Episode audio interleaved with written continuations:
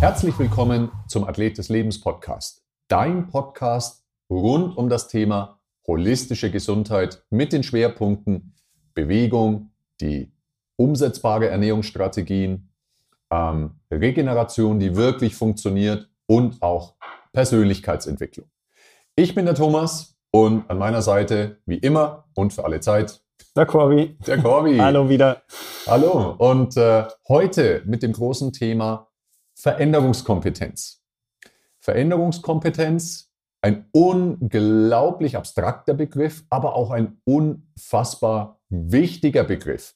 Denn ganz, ganz viele Veränderungsprozesse in unserem Leben und in den Leben anderer, die funktionieren nicht und die gelingen nicht. Wir werden heute versuchen, dem Ganzen ein kleines bisschen auf den Grund zu gehen und ein bisschen Licht in dieses Tunnel reinzubringen, warum gelingen die ein oder anderen Veränderungen, Veränderungsprozesse im Leben nicht und was kann ich tun, um das zu verändern. Corby, was zum Schwein? Was soll ich zum Schwein sagen? Angeblich äh, verletzen wir unsere Regeln nicht häufig genug. Ähm, das ist das eine. Und dann wurde gefragt, ähm, falls wir doch mal die Regel verletzen und äh, euch etwas auffällt, dass wir ein Mann benutzt haben an einer Stelle, wo es nicht passt. Was passiert denn mit dem Geld, Thomas?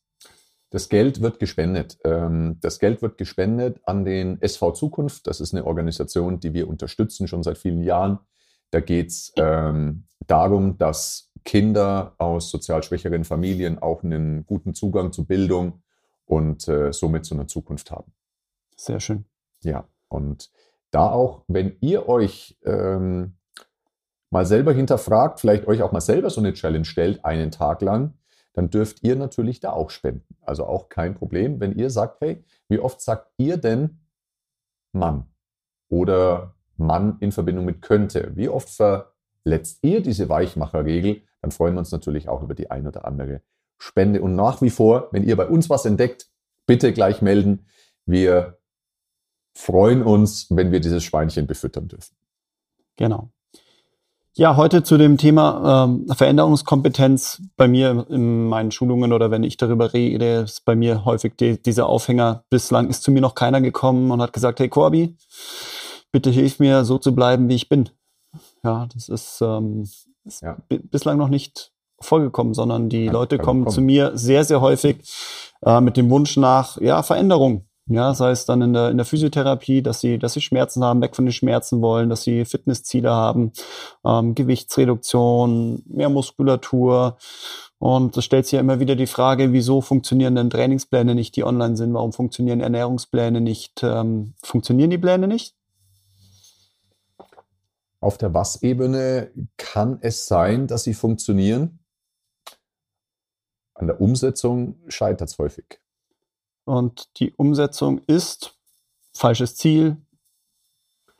Die Umsetzung ist ganz vielfältig zu sehen. Die Umsetzung ist vielleicht gar kein Ziel zu haben, vielleicht ein falsches Ziel zu haben, vielleicht kein gutes Warum zu haben, seine inneren Motivatoren, seine inneren Antreiber entweder nicht zu kennen oder was ein großes Thema auch bei jüngeren Menschen unserer Zeit heute ist, der Druck der sozialen Medien, ich muss irgendeinem Ideal gerecht werden, ich muss ausschauen wie Punkt, Punkt, Punkt und muss den Popo haben von Punkt, Punkt, Punkt, ja. Und dann wird sowas nicht funktionieren, wenn ich da nicht wirklich mit jeder Zelle meines Körpers ähm, da auch dafür bin und das spüre. Ja, das ist eben, wenn mein die Vorstellung von einem Ziel, einem Ideal hinterherzulaufen, das eben nicht mir entspricht, wo ich überhaupt keinen Bock habe hinzugehen. Wir hatten es im, im letzten, Podcast, haben wir auch schon über diese Prozessliebe geredet, dass ich Spaß daran haben muss, an einer Veränderung oder auch den Wunsch habe, den Prozess für das Ziel eben zu gehen. Ja. Genau, und das sehen wir ja bei ganz vielen Online-Programmen eben. Ähm, letztlich durchlaufen wir ja bei jeder Veränderung in unserem Leben ja auch unterschiedliche Stadien sozusagen. Und in diesen unterschiedlichen Stadien, da kommen wir ja noch dazu, verändert sich ja auch meine eigene Motivation und ähm, auf dem Weg zu vielleicht einer neuen Gewohnheit. Und was all diese Programme halt nicht machen, ist, dass sie das Wie in den Vordergrund stellen, den Prozess in den Vordergrund stellen. Warum? Weil das eine wahrscheinlich unmöglich zu programmierende Fähigkeit ist, nämlich auch Empathie. Und das kann ich halt nicht durch Algorithmen, künstliche Intelligenz und so weiter hinterlegen. Und deswegen glaube ich auch, dass für gelingende Prozesse, wenn ich nicht selber als Laie, sage ich jetzt mal, wenn ich nicht selber als Laie wirklich mich tief mit dem Thema Persönlichkeitsentwicklung, prozessualer Veränderung und so weiter auseinandersetze, ähm, braucht es einen empathischen Coach an der Seite, der den Prozess begleitet. Und um an mein Ziel zu kommen, brauche ich auf jeden Fall Veränderungskompetenz, weil im Endeffekt ich bin ja dort, wo ich bin, nicht aufgrund meiner Veränderungskompetenz, sondern aufgrund meiner Gewohnheiten, die ich gelebt habe. Und das heißt, wenn ich etwas verändern möchte, brauche ich Veränderungskompetenz. Woraus setzt sich denn eine Veränderungskompetenz zusammen? Es ist ein, ein tolles Wort, es ist sehr einleuchtend. Was braucht es für Veränderungskompetenz? Ich habe immer so ein, so ein, so ein typisches Beispiel. Ähm was, was ist eigentlich Veränderungskompetenz? Ne? Es ist, ist ein schönes Wort, ist aber auch ein abstraktes Wort irgendwo. Für mich ist die Veränderungskompetenz ist für mich die Mutter aller Kompetenzen. Also ohne die ureigene Kompetenz wirklich in meinem Leben proaktiv Dinge anzugehen und anzupacken und mein Leben einfach, also am, am, am Steuer meines Lebens zu sitzen sozusagen, ähm, funktioniert das nicht. Und es gibt ganz, ganz viele unterschiedliche Kompetenzen, die ich in, in einem Leben haben kann oder halt auch nicht. Ja? Ganz, ganz viele unterschiedliche Kompetenzen. Ähm, und ich, stelle mir das immer so vor, dass quasi meine Kompetenz, die ich habe und die Kompetenz, wo ich hin will, ja, ähm, die schwimmt in einem Meer aus Inkompetenz. Oh ja. ja das, Meer, das Meer an Inkompetenz kommt, ist überall. Das Meer aus Inkompetenz. Und so sind wir halt lauter Inseln. Ja. Und wenn wir jetzt aber von einer Insel, von einer Kompetenzinsel zur nächsten kommen wollen, also wir wollen eine neue Fähigkeit erwerben, dann muss ich da eine Brücke bauen über dieses Meer aus Inkompetenz. Und das ist die Veränderungskompetenz. Also die Veränderungskompetenz ist eine Brücke letztlich über dieses Meer aus Inkompetenz. Deswegen finde ich das eine schöne Begrifflichkeit zu sagen, dass die Veränderungskompetenz im wahrsten Sinne des Wortes eine Inkompetenz-Kompensationskompetenz ist. Oh, ja, Kannst du das zehnmal hintereinander sagen? Nee, aber das hört sich an, als wären wir jetzt gerade, selbst wenn wir jetzt am Hauptbahnhof in München sind, schon, äh, schon am, am Flughafen einsteigen. In den, in den Hauptbahnhof in München einsteigen. ja, ah, schön, ja. Wer war das? Stoiber. ja. ja. So, ich habe den, ich hab den Faden verloren. Gibt's glaube ich in Asien jetzt, oder? Das ja. wahrscheinlich. Die, ja. wenn, wenn du in Asien einsteigst, dann bist du gleich im bist du gleich, Flughafen. Du steigst dann quasi im Münchner Hauptbahnhof wieder aus. So, dass ja. wir wir haben gerade über das ähm, was Inkompensationskompetenz Inkompetenz Kompensationskompetenz. Sag das mal richtig. Nein, kann ich nicht. Doch, komm, sag mal. Inkompetenz, Kompensationskompetenz Modell.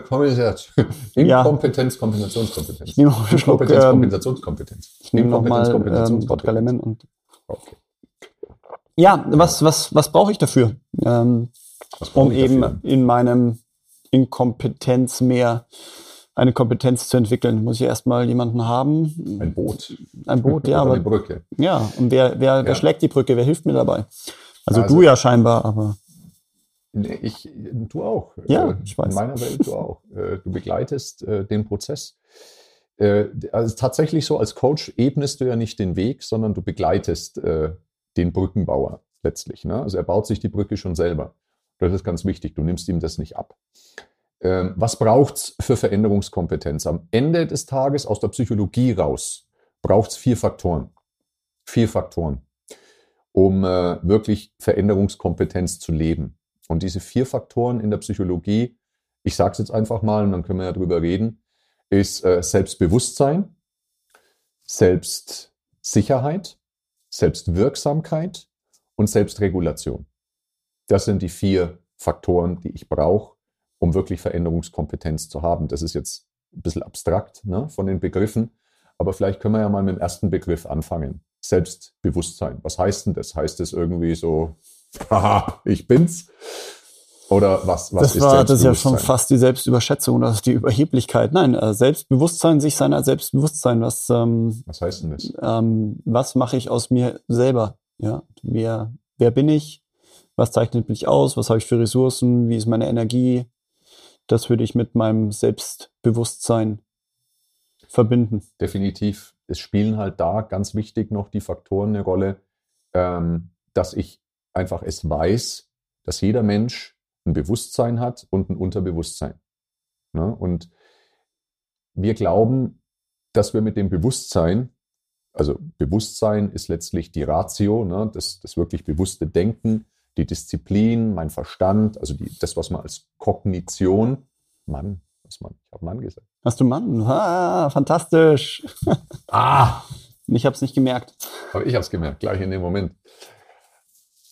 Was als Kognition definiert wird im Allgemeinen, ist das bewusste Denken. Und wir glauben, wir Menschen sind sehr, sehr, sehr rational getrieben. Wir glauben, mit nur genug Disziplin, Willensstärke kriegen wir die Nummer geschaukelt. Unser Reiter in unserer Das ist dann Welt. der Reiter, tatsächlich ist das Bewusstsein und äh, dieses Bewusstsein macht einfach, das ist in der Psychologie äh, Standard, äh, macht halt maximal fünf Prozent unserer, ähm, unserer Macht, die wir über uns haben, halt aus und wie wir gesteuert sind. Und über 95 Prozent sitzt dann im Unbewussten, also im Unterbewussten oder Unbewussten, kannst beides sagen. Ne? Unserem Elefanten? Der Elefant. Wir sprechen ja vom Reiter und vom Elefant. Das ist ein schönes, schönes Bild von einem amerikanischen Psychologen. Und der sagt, äh, für ihn ist das Bewusstsein so ein winzig kleines Männchen und das sitzt halt auf einem riesen Elefanten. Das kleine Männchen hat das Gefühl, ähm, es hält die Zügel fest in der Hand und es kontrolliert den Elefanten. Das ist aber ein Trugschluss, denn der Elefant ist halt viel stärker wie dieser kleine Mann da oben. Und wenn der kleine Mann sich ganz, ganz fest. Dann ist jetzt zwei Manns, nein. Sagt, nein, das ist der Mann, äh, nein. Das ist, äh, wenn, der, wenn dieser Mann diesen, diese Zügel ganz, ganz fest in den Händen hält, dann kontrolliert er den Elefanten und dann geht es einfach in die Richtung, wie der Mann, also der Reiter, es haben möchte. Und das geht eben nur dann, wenn ich einfach extrem viel Disziplin eine Zeit lang reinlege, also die Zügel fest in der Hand zu halten, das ist die Willensstärke. Ähm, jetzt wäre es aber natürlich auf lange Zeit, weil Willensstärke ist ja auch ein erschöpflicher Muskel sozusagen, Absolut. eine erschöpfliche Ressource. Jetzt wäre es natürlich besser, wir kultivieren den Elefanten. Nicht das, was übrigens viele Religionen auf diesem Planeten gemacht haben, die ähm, kastrieren den Elefanten. Nein, wir wollen ihn kultivieren und nicht unterdrücken. Ja? Wir wollen ihn kultivieren, sodass es in Einklang geht mit dem Reiter und dass dann vielleicht auch gar nicht mehr so viel Kraftanstrengung möglich ist. Im Elefanten, also im Unterbewussten, sitzen äh, Glaubenssätze, es sitzen ähm, meine, meine Werte, meine Motive, auch Prägungen, die noch tiefer und fester sitzen und natürlich auch meine Instinkte, die mir in die Wiege gelegt wurden. Und das alles ist so eine, so eine Gemengelage in dem, in dem Unterbewussten. Ähm, das steuert mich schon sehr extrem. Also das, wie ich jetzt zum Beispiel auch dich wahrnehme oder die Welt, das ist ja nur mein Eindruck von dir, so mein Filter, den ich quasi habe, wie ich die Welt wahrnehme. Und jemand anders sieht das vielleicht komplett anders. Ja? Und die Thematik ist halt einfach, die Realität einfach ist immer gefiltert, ist immer, immer, immer gefiltert. Wir sind immer in, diesem, in dieser Situation, dass wir glauben, wir könnten rational, neutral Dinge beurteilen, aber das Unterbewusstsein ist einfach so viel mächtiger. Das Schlimme daran ist, dass die meisten Menschen keine Verbindung zu ihrem Unterbewusstsein haben. Also es ist quasi ein permanenter Autopilot, Autopilot, Autopilot. Die wissen zum Beispiel gar nicht, warum fahre ich denn jetzt immer in derselben Situation so aus der Haut? Ja? Warum gerate ich immer wieder in derselben Situation ins äh, Struggeln, wenn es um Ernährungsumstellung geht. Ja? Immer wieder am Abend in einer gewissen Situation, wenn vielleicht am Tag die und die Konstellation passiert ist, immer wieder laufe ich amok am Kühlschrank. Ja? Und es ist häufig den Menschen gar nicht bewusst. Und dann kommt halt diese Kaskade im Nachhinein, so, oh, ich bin zu schwach, ich schaff's ja eh nicht. Ähm, jetzt ist auch schon egal. Jetzt ist auch schon egal und so weiter. Und das stimmt halt nicht, weil es ist einfach nur, ich habe keine Kenntnis über, mein, über diesen Autopiloten, über dieses Unterbewusste. Sind wir da inkompetent? Und da sind wir inkompetent. Das ist dieses Mehr auch an Inkompetenz letztlich auch, ja. Und wir brauchen den Zugang. Und das ist das, was viele Menschen brauchen, was wir letztlich, was uns allen gut täte, ähm, in unserer Gesellschaft mehr Zugang zu uns selber zu finden, mehr Zugang zu unserem wirklichen Unterbewussten, zu unseren Glaubenssätzen. Warum sehe ich denn die Dinge so, wie das ist? Was habe ich denn für Glaubenssätze? Was, was ist denn da? Was ist in mir? Was sind für Prägungen da? Und so weiter. Was sind denn eigentlich meine Werte und Motive? Ähm, das ist echt wichtig zu wissen, weil nur dann kann ich, habe ich eine Chance, ein gelingendes Leben zu haben. Und das ist ja das große Thema. Die Natur, die hat uns ja nie gelehrt zu leben. Die hat uns immer nur gelehrt zu überleben. Aber dieses gelingende Leben, also wann ist ein Leben gelingend, wenn ich einfach eine Zufriedenheit im Leben habe? Und das ist was anderes wie ein erfolgreiches Leben. Ich kann ein ganz erfolgreiches Leben im Außen haben, aber kein gelingendes Leben im Innen. Im Innen ja. Es geht vielleicht auch einher beides, aber dieses gelingende Leben, da gibt es übrigens auch gar kein englisches Wort dafür. Das ist wirklich was, was wir in der deutschen Sprache haben, dieses Gelingen. Ne? Es ist wirklich was anderes wie Erfolg. Ähm, und das ist tatsächlich was, dafür brauche ich Zugang zu meinem Elefanten. Und diesen Zugang bekomme ich ganz gut, wenn ich mir immer wieder Emotionen bewusst werde. Die Emotionen sind für mich die Brücke zwischen dem Reiter und dem Elefanten. Also über, ne, zum Beispiel jetzt Situation Amoklauf am Kühlschrank, einfach diese, was heißt einfach, Gottes Willen nicht einfach, aber diese Reizreaktionsschleife anzuhalten, nur für einen Moment und mal eine Metaebene hochzusteigen und sich seiner eigenen Gefühle, seiner eigenen Emotionen in dem Moment wirklich bewusst zu werden. Warum mache ich das jetzt gerade? Warum gehe ich zum Kühlschrank? Ja? Das und das immer wieder zu tun, somit lerne ich mich besser kennen. Das ist der erste Schritt. Also Selbstbewusstsein, Kenntnisse über meinen Reiter, über meinen Elefanten zu, ja. zu erlangen. Bewusstmachung über den Autopiloten. Ja. Bewusstmachung über den Autopiloten. Das Deine Mechanismen das. kennenlernen, warum mache ich was. Und das ist tatsächlich immer der erste Schritt in die Veränderungskompetenz, wenn ich diese, diesen bewusstmachenden Moment nicht habe. Dieses wirklich das, was die Psychologie als Selbstbewusstsein tituliert. Das hat eben nichts mit der Selbstüberschätzung zu tun, sondern wirklich mit der Bewusstmachung. Dann habe ich eine Chance, in eine Veränderung zu gehen. Es braucht einen Moment des Bewusstwerdens. Das Zweite, was du gerade gesagt hast, war dann Selbstsicherheit, ist äh, dann eben schon dieser, ja, ich pack das. Genau, also die Selbstsicherheit resultiert aus dem Selbstbewusstsein, weil ich dann wirklich eine größere Kenntnis habe, auch über meinen Elefanten. Also ich lerne mich einfach in der Tiefe besser kennen. Und das gibt mir Sicherheit über, über das, wer ich bin. Mhm. Über das, wer ich bin. Ja? Denn äh, das ist auch so ein schöner Begriff.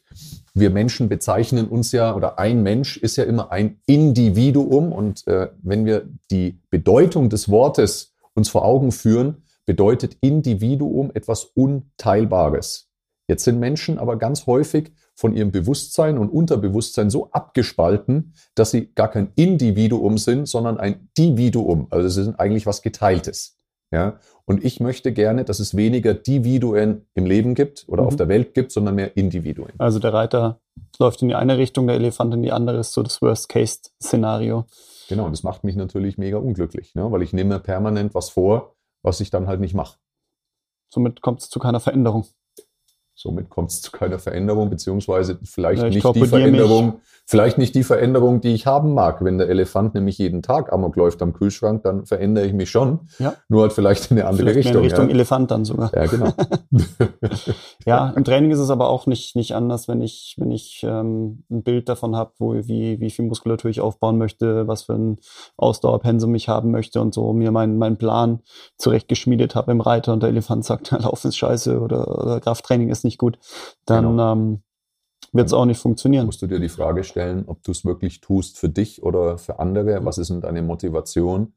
Es ist immer ein schönes, also wenn du einen Zugang zu dir hast, ist es immer schön, mal reinzuspüren und einfach mal zu spüren, wie fühlt sich denn so eine Entscheidung an? Ne? Also wenn du sagst, dreimal Training in der Woche, wie fühlt sich das an? Ist es das so, dass da jede Zelle sagt, boah, ich finde ich zum Kotzen, ich habe da überhaupt keine Lust drauf? Ähm, kann es natürlich auch sein, dass wir es auch nicht verwechseln mit dem inneren Schweinehund. Ähm, kann schon sein, dass am Anfang habe hab überhaupt ja. keine Lust, aber wenn ich so diesen Prozess mal ein Viertel, halbes Jahr mache und ich finde es immer noch zum Kotzen. Ich dachte, es sind drei Wochen. Ja, es ist tatsächlich leider ein bisschen Humbug mit diesen äh, 21-Tage-Challenges und daraus bilde ich eine Gewohnheit. Das stimmt leider nicht. Da bilde ich halt einfach nur einen ersten Trampelpfad, sagen wir mal, synaptisch gesehen im Kopf. Ähm, aber keine neue Gewohnheit. Also mache ich das, ich sage mal, ein Viertel bis halbes Jahr und ich finde es immer noch so schrecklich, ja, da muss ich mal was anderes suchen. Also wenn ich null Freude am Prozess entwickle, weil sich jede Zelle in mir sträubt, dann muss ich wieder, habe ich wieder die Vorstellung, dieser kleine Reiter muss die Zügel so fest in der Hand halten und irgendwann kann der halt nicht mehr. Ja? Und irgendwann wird dieser Prozess enden, weil die Zügel lasse ich halt ja. los. Ja? Und das wird nicht funktionieren. Das heißt, wenn ich nach einem halben Jahr immer noch in, jede, in jeder Zelle meines Körpers äh, Abneigung verspüre, dann muss ich mir was anderes suchen. Dann muss ich sagen, vielleicht gibt es eine andere Trainingsform, die mir halt besser gefällt, wie, wie jetzt Fitnesstraining zum Beispiel. Dann gehe ich halt schwimmen oder spiele Fußball oder vielleicht gibt es irgendwas, ja. was mir gefällt. Und ähm, für den für den dritten dann für die für die Selbst, Selbstwirksamkeit. Selbstwirksamkeit. Die resultiert daraus, dass ich Selbstbewusstsein habe, Selbstsicherheit und einfach weiß, was ich schon erreicht habe. Kann ich das so ja. für mich, so habe ich es für mich immer abgespeichert. Das, das ist ja mit der, das ist ja mit der prominenteste Begriff aus der Psychologie, ne? dass man Selbstwirksamkeit, Mann, also der Mensch, ja. ne? nicht Mann, ich, sondern das war der Mann, Fränk, der das fränkische Ma. Ja. Das fränkische Ma. äh, sondern dass einfach die Menschen Selbstwirksamkeitserfahrungen und Erwartungen einfach auch brauchen in ihrem Leben, um Dinge in die Veränderung zu bringen. Also eine selbstwirksam, eine hohe Selbstwirksamkeit habe ich, wenn ich jetzt mal ganz, ganz pauschal gesagt weiß, alles klar, ich, ich mache A und ich weiß, ich, B wird dabei rauskommen. Ja, und ich bin mir dessen auch schon bewusst. Ne? Also mein Handeln hat einen Impact auf mich oder auf die Welt oder was auch immer. Ja? Das ist eine Selbstwirksamkeit. Und das ist schon wichtig für ein gelingendes und erfolgreiches Leben.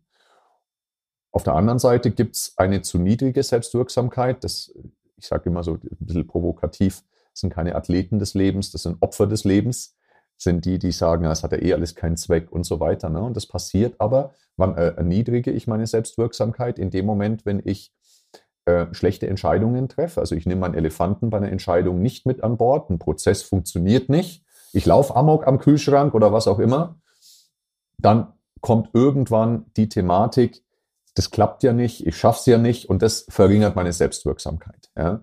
Und in dem Moment werde ich natürlich, wenn ich dann wieder mal in einen Veränderungsprozess reinstarten möchte, je mehr negative Erfahrungen ich gemacht habe, desto geringer ist meine Selbstwirksamkeit in der Regel und desto ängstlicher, zaghafter und, und wird, wird der nächste Veränderungsprozess sein, den ich angehe und wahrscheinlich auch wieder zum Scheitern verurteilt. Und deswegen ist diese Selbstwirksamkeit ein Resultat aus dieser Selbstbewusstsein, aus diesem Selbstbewusstsein und der Selbstsicherheit und ist entscheidend für gelingende Veränderungsprozesse. Das vierte war die, ich habe es vergessen, Selbstsicherheit? Nein, die Selbst, Selbstregulation, die Selbstregulation. Die Selbstregulation war das letzte. Die Selbstregulation war das letzte. Ähm, ja, und die Selbstregulation ist letztlich der, der, der Output, der Output in einem Veränderungsprozess. Also sprich, Disziplin, Willensstärke könntest du auch äh, dafür sagen. Die war aber auch beim Reiter ja schon implementiert, ja, oder? Das ist, das ist jetzt genau der Punkt, denn viele Veränderungsprozesse, die ich nur auf meiner rationalen Reiterebene fasse, aber meinen Elefanten nicht mitnehme, die fußen auf der Vorstellung, ich kann das alles mit Willensstärke und Disziplin wegpuffern, was da im Unterbewusstsein so rumort und der Elefant, der vielleicht amok läuft. Es gibt ja auch übrigens sehr, sehr willensstarke Menschen. Ich denke mal wirklich an sehr rationale Manager, die über ihre Willensstärke extrem viel erreichen und trotzdem vielleicht kein richtiges Warum haben. Ja? Das geht schon eine Zeit lang. Die Frage ist nur, wie glücklich und zufrieden macht mich das im Leben oder wie verschleißend und wie, wie unterdrücke ich meinen eigenen Elefanten? Ja? Bin ich maskenlos oder trage ich tausend Masken als Schutz, weil mein Elefant nicht der sein kann, der er gern sein möchte. Aber ich bin auch nicht bereit, den zu kultivieren, weil ich bin abgetrennt. Ja? Also Willensstärke trägt auch ab, sozusagen. Mhm. Ja?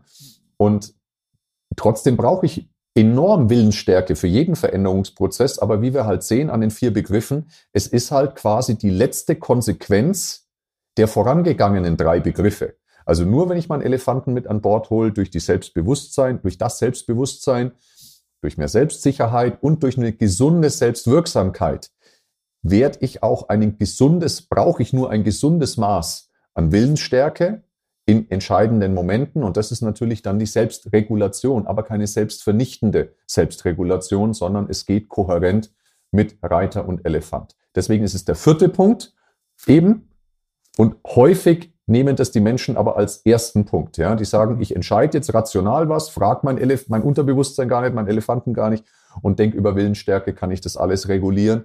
Und das wird eben früher oder später zum Scheitern führen. Und gehe ich den Weg über diese vier Instanzen, die wir gerade genannt haben, habe ich automatisch die Veränderungskompetenz oder gibt es andere Sachen, die wir, ich weiß es ja, die wir trotzdem noch unterfüttern?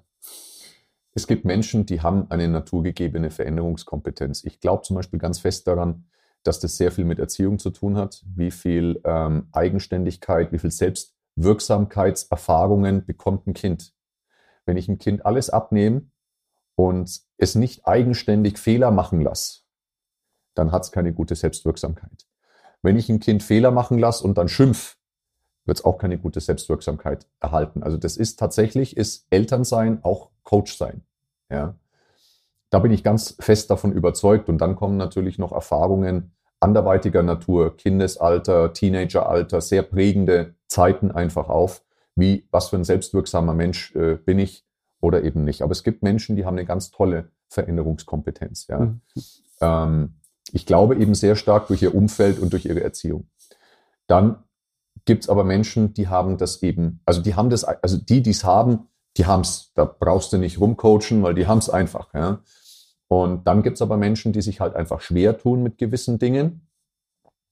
Und äh, da braucht es äh, eben diese vier Stufen. Und da ist tatsächlich immer eine der schönsten Stufen zu sagen, jetzt mal beim Thema Ernährung zum Beispiel, Mensch, mach doch mal ein, ähm, ein emotionales Ernährungstagebuch. Ne? Also über die Emotionen lerne ich ja meinen Elefanten besser kennen. Also wie fühle ich mich, wie ist meine Emotion, bevor ich was esse, währenddessen ich was esse und danach. Somit lerne ich mich ja selber schon ein bisschen besser kennen. Sind vielleicht, äh, habe ich negative Glaubenssätze, Kopplungen negativer Art ans Essen oder, oder halt nicht oder positiv behaftet. Ist auch schön. Ja? Ähm, das wäre wünschenswert. Mhm. Und somit lerne ich mich einfach viel, viel besser kennen. Das ist tatsächlich eine ganz, ganz wichtige Geschichte, den Elefanten und seine An die Antreiber, die ureigenen Antreiber besser kennenzulernen. Ich finde es auch für sehr wichtig, ähm, die eigenen Werte, also ein Wertesystem für sich selber auch zu haben, um immer auch überprüfen zu können, okay, agiere ich denn eigentlich äh, im Rahmen meines Wertesystems oder nicht? Weil wenn ich es nicht bewusst kenne, also es ist ja trotzdem da. Also mein Elefant, mein Unterbewusstsein hat Werte. Ja? Wenn ich mir die aber nicht bewusst mache und dann halt berufliche oder private Entscheidungen treffe, die halt einfach auch entgegen dieses Wertesystems handeln, dann wird das mein Elefant nicht mitmachen. Dann wird, werde ich das in jeder Zelle meines Körpers spüren, da rebelliert was. Und ja? ich entwickle meine Prozessliebe nicht. Dann werde ich definitiv keine, ich werde alles hassen an dem Weg. Ja? ja. Und das ist der typische, das typische Beispiel, ich mache es halt für andere, weil mhm. ich auf Instagram ein Mädel mit coolem Hintern sehe und will auch so einen Hintern haben. Also jetzt nicht ich, aber vielleicht du. ich, mein, äh, ich bin nicht auf Instagram. noch, ja. noch immer nicht. Ja. Ähm, was, was mir auffällt, was viele das dann in meiner Welt weniger der, der Coach, sondern, sondern teilweise auch dann der, der Trainer. Mhm. Dass das, ich höre immer wieder von, von, von Kunden, von Patienten, oh, das, das, das wusste ich gar nicht. Also, dass sie, wie du vorhin gesagt hast, also mal unabhängig von der, von der Kompetenz in ihrem Inkompeten Inkompetenzen mehr, dass äh, viele auch gar nicht wissen, was sie falsch machen. Ähm, spielt sicher auch noch eine Rolle in dieser Selbstwirksamkeit. Genau. Ich meine, wir leben ja in einer Gesellschaft, wo es halt auch ähm, eine, eine ganz, finde ich, eine ganz schlechte Feedback-Kultur gibt. Also Feedback wird häufig auf einer persönlichen Ebene genommen, nicht sachbezogen, sondern, also auch im Beruf, ne? Ähm, sondern dann wird es gleich persönlich genommen. Und das ist, glaube ich, auch was, was zu dieser Selbstarbeit, zu der eigenen Persönlichkeitsentwicklung eben ganz stark gehört, zu sagen, hey, ich kann auch allürenlos ein Feedback auch mal annehmen. Natürlich muss auch das Feedback sauber formuliert sein. Das sind wir wieder bei unseren Sprachregeln, bei der Rhetorik und den Ich-Botschaften. Wenn du jetzt eben mir sagst mit einer Du-Botschaft, was ich alles falsch mache, dann ist das ja so deterministisch, beschreibend, absolut. So, ich bin halt einfach schlecht. Ähm, wenn du es aber eben sauber formulierst, aus einer Ich-Botschaft, wirklich wertschätzend, empathisch, dann liegt es natürlich an mir, das auch wirklich allürenlos anzunehmen. Und das hat eben wahnsinnig viel, wenn ich das nicht habe. Und wir leben halt in einer Gesellschaft von lauter verletzten kleinen Kindern, inneren kleinen Kindern. Und dann rebellieren die. Also es, egal, ob in der Psychologie das das innere Kind bezeichnet wird oder wie wir es halt sagen, der Elefant. Am Ende meint es das Gleiche. Ja? Ist es das innere verletzte Kind oder ist es der Elefant, der Amok läuft? Am Ende ist es das Gleiche, nur ein unterschiedliches Bild.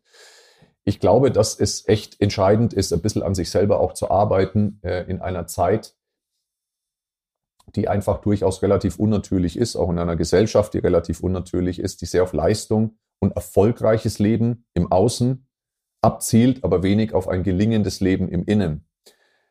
Glaube ich, dass es extrem wichtig ist, an der eigenen Persönlichkeit zu arbeiten, um sich selbst zu retten, aber auch ein anderer Mensch für andere wiederum sein zu können. Ja. Und zum Thema jetzt Veränderungskompetenz, also was, was gebe ich meinen, meinen Kunden mit? Was braucht ein Kunde für seine Veränderungskompetenz? Bausteine, ja. die noch dazugehören? Naja, da kennen wir ja, Corby, äh, auch ein Modell, was wir, was wir sehr, sehr stark immer zugrunde legen.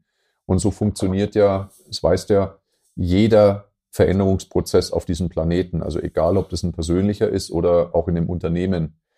Ähm, vielleicht magst du den die, das, mal sagen. Äh, die vier Kompetenzbereiche ja. von unbewusst inkompetent. Also ich weiß im Endeffekt erstmal gar nicht, was ich falsch mache. Das Beispiel vorhin bei den, ähm, bei den Kunden oder Patienten, die einfach sagen, oh, wusste ich gar nicht, dass ich ein falsches Verhalten habe. Ja, genau. Ist ja in der Regel, ja. Ähm, Eiweiße hatten wir beim letzten äh, Thema, wie viel Eiweiß muss ich überhaupt mal pro Kilogramm Körpergewicht essen, damit ich ähm, genau. ja, Zellschutz habe. Ja, das einfach zu wissen, was sie nicht wussten ist dann der nächste Schritt dann erstmal, ja, ich bin dann erstmal bewusst inkompetent. Ah ja, das wusste ich nicht, jetzt weiß ich es, aber ich bin immer noch nicht in dem Bereich, wo ich sage, okay, was, ähm, was soll ich jetzt verändern? Das braucht, das haben wir gesagt, ja. es braucht diesen bewusstmachenden Moment. Ne? Das, das immer wieder bei dem Punkt Selbstbewusstsein. Also ich muss erstmal von der unbewussten Inkompetenz in eine bewusste Inkompetenz machen, äh, kommen. Das ist zwar kein schöner Moment, Ne? Aber häufig kann es auch beim Arzt sein, der sagt, oh, metabolisches Syndrom, ja. Oh, Statine. Oh, wusste ich gar nicht. Ja, genau. Oh, wusste ich gar nicht. Ich dachte, ich dachte, ich wäre wär gesund, ja. ja. Ähm, oder eben das, was du sagst, mir war gar nicht bewusst, dass ich eine Übung falsch mache oder was, was auch immer, ja. Es braucht einen Moment des Bewusstmachens. Und in dem Moment, wenn ich mir Dinge bewusst mache, bin ich ja in diesen Dingen, die ich erlernen möchte, noch nicht kompetent. Deswegen nennt sich dieser Moment die bewusste Inkompetenz. Und in der bewussten Inkompetenz kommt ja erstmal der Wunsch nach Veränderung. Vorher wusste ich ja gar nicht, dass ich etwas verändern möchte. Genau. Und diesen Punkt brauche ich erst. Und dann kommen wir jetzt zu, eigentlich zu unseren Motivatoren. Ja, jetzt die Frage: Schadet mir das, wo ich bin? Und ich möchte weg von eben in eine bewusste Kompetenz. Ich möchte etwas tun, um eben kompetenter zu werden. Oder ich möchte von etwas weg, um bewusst kompetent zu werden. Da haben wir eben positive und negative Motivationen, die sowohl von, von innen kommen können, als auch von, von außen. Ja, genau. Also ich halte es für nicht, nicht schlecht, wenn ich auf der Basis von Leidensdruck mal in die Veränderung komme. Aber das wissen wir ja alle, dass nur diese negative Motivation, also die von weg Motivation, der Leidensdruck, dass das natürlich nicht ewig anhält und also trägt ja auch nicht zu einem gelingenden Leben bei, weil mir geht's ja jetzt nicht so super damit. Ja. Aber es kann Startschuss sein. Also ich würde auch sagen, dass jetzt gerade bei uns auch im, im Job, bei dir auch in der Physio, absolut, bei uns im, im Personal Training, Coaching, 90, 95 Prozent der Menschen kommen nicht, weil sie ein, ein, großes, freudvolles Bild haben, wo sie sagen, ja, ich will darauf zulaufen oder ich liebe den Prozess, nee. sondern äh, die kommen, weil die halt Leidensdruck ja. haben. Die sagen, Mensch, ich muss jetzt echt mal was machen. Also das höre ich ganz oft, ich muss jetzt mal was machen. Das ist das, warum auch diese drei Wochen Programme so gut funktionieren. Der Leidensdruck ist da, der Wunsch nach Veränderung und dann laufe ich eben ja diesen diesen drei Wochen hinterher, habe auch meine Erfolge. Das ist die Frage, und das ist eben diese, diese bewusste Kompetenz, die, wie schaffe ich es dann, Reiter und Elefanten zusammen zu motivieren, um dann in meinem Plateau dort zu bleiben, weil in der Regel sind die Maßnahmen, die ich da treffen muss, eben von meinem, auf dem Weg zur bewussten Kompetenz nicht so leicht, sonst wäre ich sie ja mein Leben lang schon gegangen. Ähm, dieses Plateau eben dann zu erreichen, zu halten, eben etwas zu, zu konservieren, meine Leistung, mein Gewicht, ähm, meine Schmerzreduktion, die ich erreicht habe. Ähm, das ist ja dann das, wo ich wieder dieses Bewusstsein, dieses Selbstbewusstsein haben muss, Definitiv. um zu konservieren Selbst oder dann den nächsten Schritt gehen zu können. Und auch dann die Selbstregulation wieder. Ne? Also das ist dann schon so, also auf dem Weg, wenn ich mich einfach äh, aufmache in die Veränderung, da treibt mich natürlich der Leidensdruck am Anfang schon sehr an. Da muss ich gar nicht mich so viel überwinden, wenn der Leidensdruck nur groß genug ist. Jetzt, wenn der aber abnimmt, der Leidensdruck, weil ich halt vielleicht dann plötzlich keine Rückenschmerzen mehr habe, weil ich ähm, plötzlich die ersten drei Kilo schon abgenommen habe und merke, oh ja, läuft ja. Ne? Also ich habe Erfolgserlebnisse. Das ist ein gefährlicher Moment im Prozess. Das ist ein gefährlicher Moment im Prozess, weil es häufig so ist, dass in dem Moment noch keine Freude am Prozess großartig stattfindet. Es ist eine Freude am Ergebnis, aber es ist noch keine, oder am Teilergebnis, aber es ist noch keine Freude am Prozess. Und wenn da im Moment der Leidensdruck der einzige Antreiber war, dann ist es häufig ein Punkt, wo die Leute rausdroppen, wo ja. sie den Prozess einfach aufhören, weil sie sagen, nach dem Motto, äh, allein beim Essen, äh, ach, ich mache morgen wieder, ich mache ja. morgen wieder gesund. Ne? Oder mit den, mit den äh, physiotherapeutischen Übungen auch für zu Hause, ach, mir tut ja nichts mehr weh, passt schon. Ne? Ja, ich kenne so. das, ich kenn das auch von mir. Also bei mir funktioniert in der Regel das die meisten Veränderungen immer so lange, bis ich dann aus meinem, ja, aus meiner Struktur wieder raus bin. Das ist bei mir dann häufig der, der Urlaub, die zwei, zwei Wochen, Struktur raus, wo ich, ja. wo ich einfach meinen, meinen Weg gerne verliere, wo ich dann äh, vielleicht dann schlechter esse oder mir mehr gönne und ich bin ja aus meinem Alltag raus. Weihnachts und dann, Feiertage auch so ein ja. Paradebeispiel. Ja. Wie funktioniert das für mich dann? Ähm, dort zu bleiben. Also in den vier Kompetenzbereichen ist es ja so, ich bin nicht in dieser ja, unbewussten Kompetenz, sprich ich habe es mit Haut und Haaren aufgesogen, dass ich meinen Weg einfach weitergehe, wie er richtig ist für mein Ziel, sondern äh, ich. Häufig habe ich die Erfahrung, also für mich selber, wo ich immer wieder springe zwischen der bewussten Inkompetenz und der äh, bewussten Kompetenz. Mhm auch mit meinen, mit meinen Kunden, mit Patienten ist, was du gesagt hast, oh, ich habe gerade keine Schmerzen, ich mache auch meine Übungen zweimal die Woche, alles super. Und ja, ein Dreivierteljahr drauf kommt vielleicht derjenige nochmal zu mir und sagt, ja, jetzt sind die Rückenschmerzen wieder da. Und in der Regel ist die Frage, na, hast du deine Übungen noch gemacht? Und ist eher so, ja, jetzt nicht mehr so stark. Eben ist für mich immer dieser, dieser, der, der, der Hund, der, der mich beißen möchte. Ich laufe so lange schnell, bis er von mir weg ist. Ja. Und dann lasse ich langsam wieder nach, bis er aufgeholt hat und mir wieder in die Wadeln beißt. Und dann gebe ich wieder Gas. Ja. Ist ja dann das Ziel, rauszukommen aus dieser, aus dem Kreislauf. Das Ziel, rauszukommen aus dem Kreislauf. Ähm, das ist ja, also wenn wir jetzt die, die Therapeuten- oder Trainer- oder Coachbrille oder erstmal Therapeuten- oder Trainerbrille aufsetzen, ist es halt so, dass ein Therapeut oder ein Trainer häufig leider nur in dem Was-Bereich sehr stark ist, also in dem im inhaltlichen Bereich, aber keine Ahnung hat von psychologischen Prozessen und Prozessbegleitung. Ich halte es für extrem wichtig, dass eben auch deswegen immer wieder Coaching-Impulse reinfließen, ähm, jetzt wirklich nur aus der Brille gesehen, ähm, um Patienten auch oder auch Kunden immer wieder zu begleiten und zu befähigen und Impulse zu geben, eine höhere Selbstwirksamkeit, Selbstregulation und so weiter, also prozessaufbauend zu arbeiten. Das halte ich für extrem wichtig. Ähm, es ist für die Menschen extrem wichtig und interessant, aus diesem Bereich der bewussten Kompetenz. Denn was ist der Bereich der bewussten Kompetenz? Ich weiß also auf der inhaltlichen Ebene, auf der Sachebene weiß ich, wenn ich das mache, das äh, funktioniert. Ne? Also wenn ich die Übungen mache, dann tut mir keinen Rücken mehr weh. Oder wenn ich jetzt mich so ernähre, dann äh, nehme ich ab habe ich zumindest Selbstwirksamkeit. Ich weiß, dann was ich, ich mache. Selbstwirksamkeit. Also ich mache A, dann kommt was B. Gut ist, was gut ist. Und äh, jetzt kann es halt sein, wie gesagt, dass ich einfach, weil ich am Prozess nichts Schönes finde, dass ich dann wieder rausdrop, weil der Leidensdruck weg ist. Und jetzt müsste es natürlich einen, einen, einen Mindset-Shift geben, weg von dem von weg und zu einem neuen äh, Zielbild. Also vielleicht was Zukunftsgewandtes. Ja? Denn was ich mir halt immer im Klaren sein muss, der Weg zu wirklich einer neuen Gewohnheit. Und bei der neuen Gewohnheit, wenn wir in dem Kompetenzmodell sprechen, meinen wir die unbewusste Kompetenz. Das heißt, ich muss mir da keine großen Gedanken mehr drüber machen. Ich muss keine Zügel mehr in der Hand halten. Ich brauche keine Willensstärke, keine Selbstregulation mehr, sondern es fließt halt einfach. Ja? Ähm, ich habe das beim, ich glaube, beim letzten Podcast ja auch schon mal gesagt, ist zum Beispiel bei mir im Training ist das überhaupt nicht immer gegeben. Also ich trainiere so ewig lang schon Krafttraining, also seit meinem 16. Lebensjahr. Und ich kann das nicht sagen, dass das ein, ein, dass das ein Selbstläufer ist, dass ich äh, da nie bewusste Entscheidungen treffen muss, sondern das ist eine Gewohnheit. Das ist bei mir nicht der Fall. Warum? Weil so krass, ein, ein, also wirklich Krafttraining ist so krass außerhalb einer äh, meiner Komfortzone, dass ich schon, gerade wenn es einfach echt stressig war im Alltag oder familiär oder was auch immer, dass das schon einfach eine bewusste Entscheidung und wieder Willensstärke braucht. Also ich habe das Gefühl, ähm, in manchen Veränderungsprozessen hört das auch nie auf. Nein. Also es hört auch nie ganz auf oder es ist temporär. Mal, mal läuft's und mal braucht's wieder mehr Willensstärke.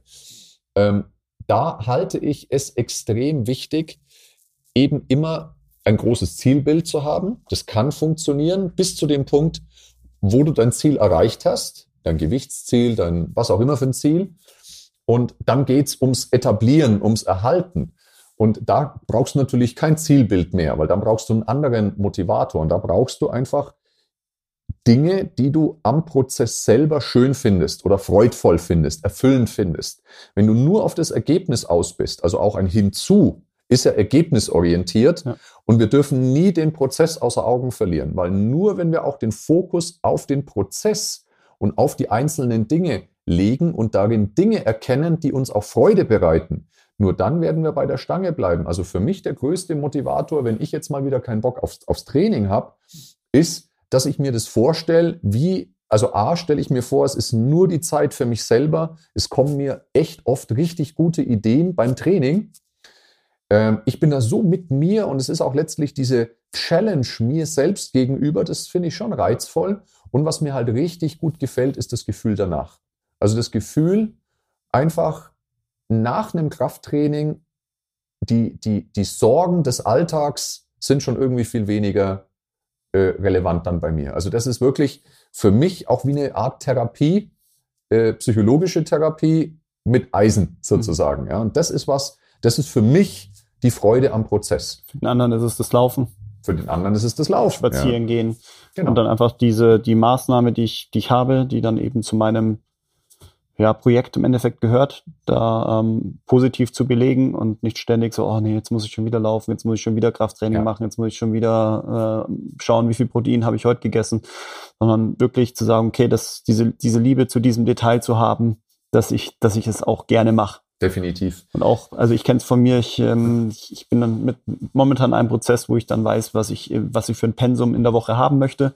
Zum Beispiel von Laufeinheiten, dass ich auch bereit bin, wenn ich um 8 Uhr ein Seminar gebe, dass ich um 6 Uhr aufstehe, zum, um meine Laufeinheit zu haben, damit sie in meinem Pensum eben drin ist. Das war ein, ist in dem Moment das Aufstehen nicht sehr schön, aber ähm, es fühlt sich danach wirklich, wirklich gut an. Definitiv, definitiv. Und ich bin davon überzeugt, dass es einige Lifestyle-Veränderungen oder Veränderungsprozesse im Leben gibt, die irgendwann in eine komplette Leichtigkeit münden. Das ist dann die Gewohnheit. Die komplette Leichtigkeit. Der Reiter kann die Zügel ein bisschen lockerer lassen, weil der Elefant, der läuft eh in die Richtung.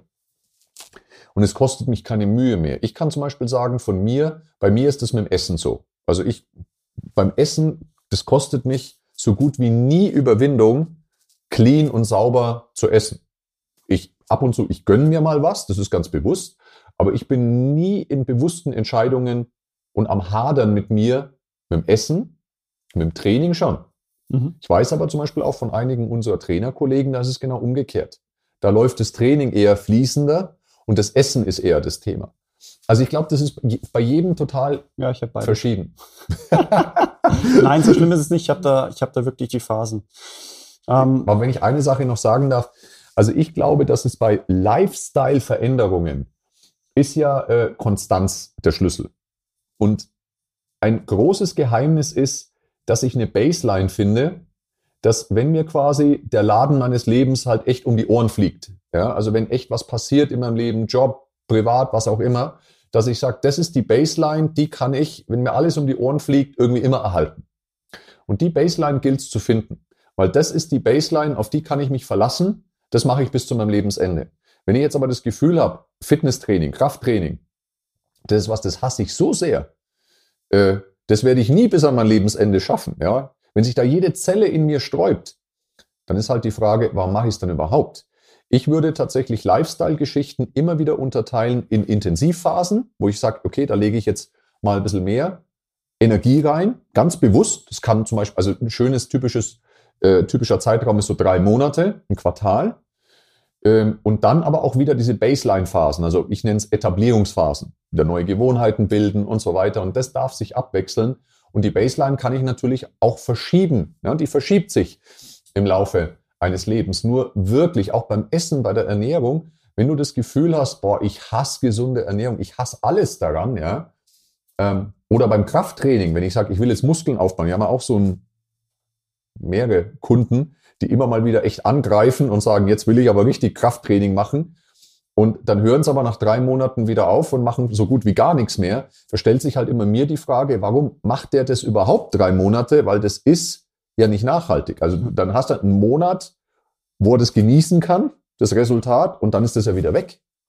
Das heißt, immer. Die Frage, dann, wo ist auch wieder die Baseline? Ja. Genau, wo ist die Baseline? Und wenn ich aber weiß, es ist keine Baseline da, da muss mich aber mein Trainer darauf hinweisen oder mein Coach. Ähm, wenn ich keine Baseline habe oder mir keiner bewusst bin, dann, dann, dann ist es doch die Mühe nicht wert, dass ich in so einer ja. intensiveren Phase überhaupt in den Veränderungsprozess gehe. Verstehe ich voll und bin ich, bin ich auch dabei.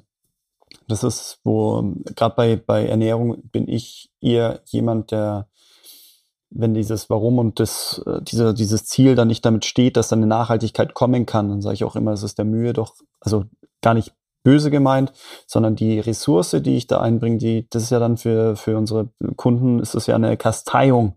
Das ist ja im Endeffekt der Komplettverzicht und für ein übergeordnetes Ziel, das ich dann äh, nach drei Monaten danach wieder verloren habe, das ist dann eben in diesem fürs, fürs Leben, das ja auch stressig genug ist, ist etwa, wo ich sage, dass diese, diesen Energieaufwand, der ist vielleicht nicht so zielgerichtet. Deswegen die Baseline eben und, in sanfteren Etappen Und da anpacken. sind wir halt wieder beim gelingenden Leben. Ne? Das macht mich jetzt in dem Bereich vielleicht erfolgreich, weil ich habe eine erfolgreiche Diät gemacht. Also ich habe mein Ziel erreicht, aber es macht mich halt kreuzunglücklich und das ist kein gelingendes Leben. Und da braucht es eine Balance. Natürlich ist auf der anderen Seite zu sagen, für mich ist ein gelingendes Leben nur, wenn ich 160 Kilo schwer bin und so eine Trommel habe. Das ist dann natürlich vom gesundheitlichen Faktor auch schwierig. Also wir brauchen da schon Konsens, ja, ganz klar. Ähm, aber Fakt ist einfach, der Mensch ist immer dann unglücklich, wenn das beobachtbare Verhalten, also das, was ich dann auch wirklich mache, ein anderes ist wie das, was ich mir bewusst vornehme. Und das funktioniert aber eben nicht nur, wie wir jetzt gehört haben, über die Ratio, über die Willensstärke, sondern immer nur über die Gemengelage von der rationalen Entscheidung und den unbewussten Dingen, die mich halt antreiben. Ja. Fakt ist einfach, ich glaube, ein zufriedenes, gelingendes Leben oder ein Schlüssel für ein gelingendes Leben ist, wenn ich in meinem beobachtbaren Verhalten kohärent bin mit dem, was ich mir so vornehme im Leben. Dann bin ich grundsätzlich schon mal zufrieden. Und ich glaube, das Gegenteil sollten wir vermeiden. Absolut. Ja. Ich denke, es ist alles gesagt. Von meiner Seite absolut. Von meiner Seite auch. Ich hoffe, euch hat es ein bisschen Spaß gemacht und ihr konntet die ein oder andere Sache mitnehmen. Gebt uns bitte gern Feedback, wie immer, ob euch das gefallen hat, was euch gefallen hat, was für Themen auch vertieft würden euch noch interessieren. Und äh, ihr findet uns natürlich äh, mit unserem Podcast, mit unserem Athlet des Lebens Podcast auf den gängigen Podcast-Mediatheken und auch auf unserem YouTube-Kanal, dann nicht nur in Ton, sondern auch in Bild. Bis dahin, alles Liebe und bis bald. Ciao. Bis ciao. bald. Ciao.